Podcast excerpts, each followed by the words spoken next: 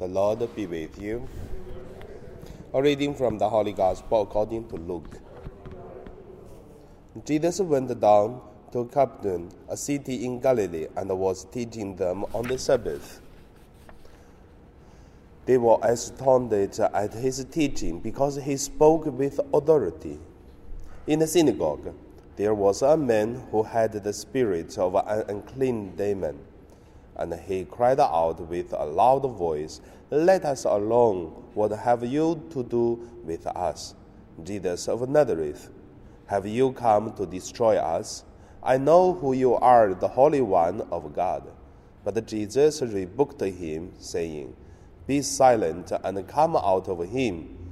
When the demon, when the demon had uh, threw him down before them, he came out of him without uh, having done him any harm.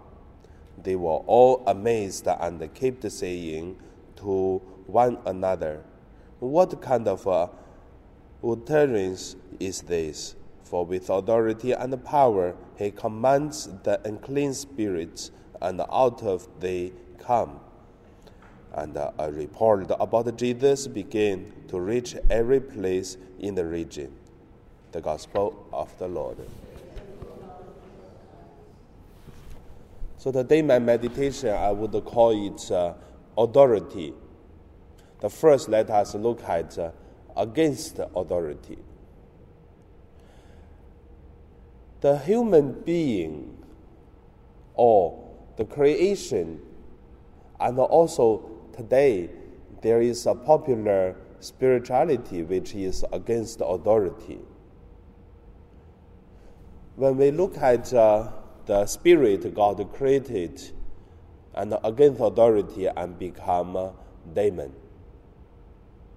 And then, because against God's authority and the human have original sin.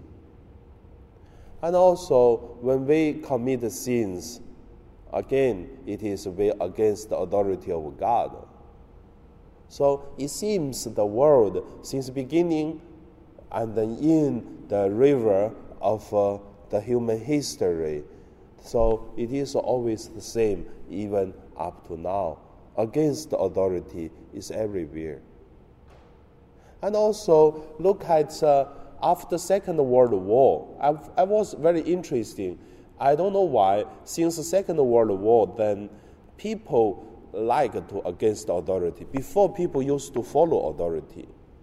I don't know why, but however, there must be some reasons.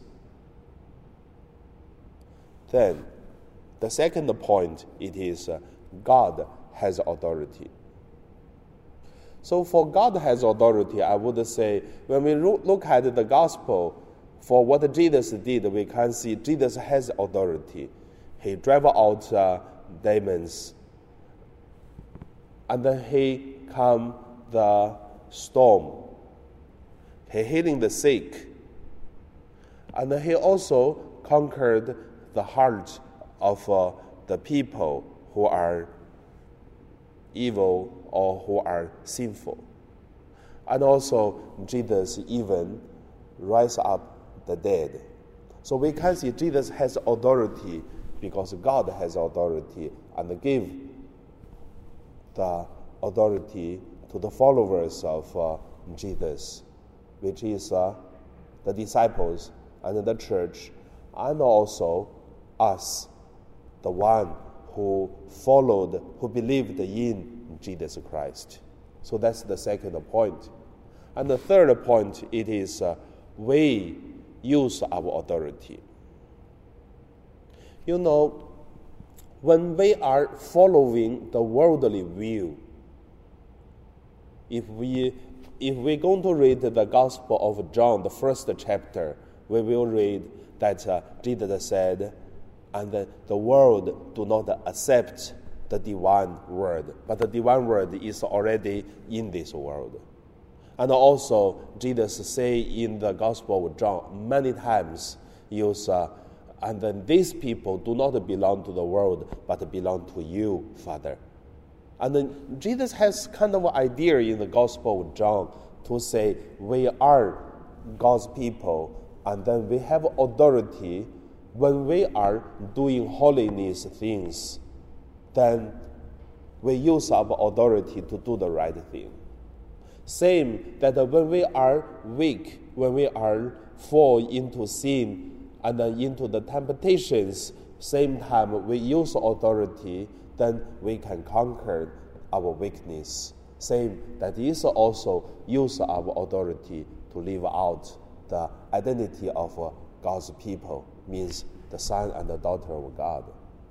So when we look at the authority from against authority, God have authority, and we use authority to live our life, then today I want to say, do you have any experience of uh, authority in your life?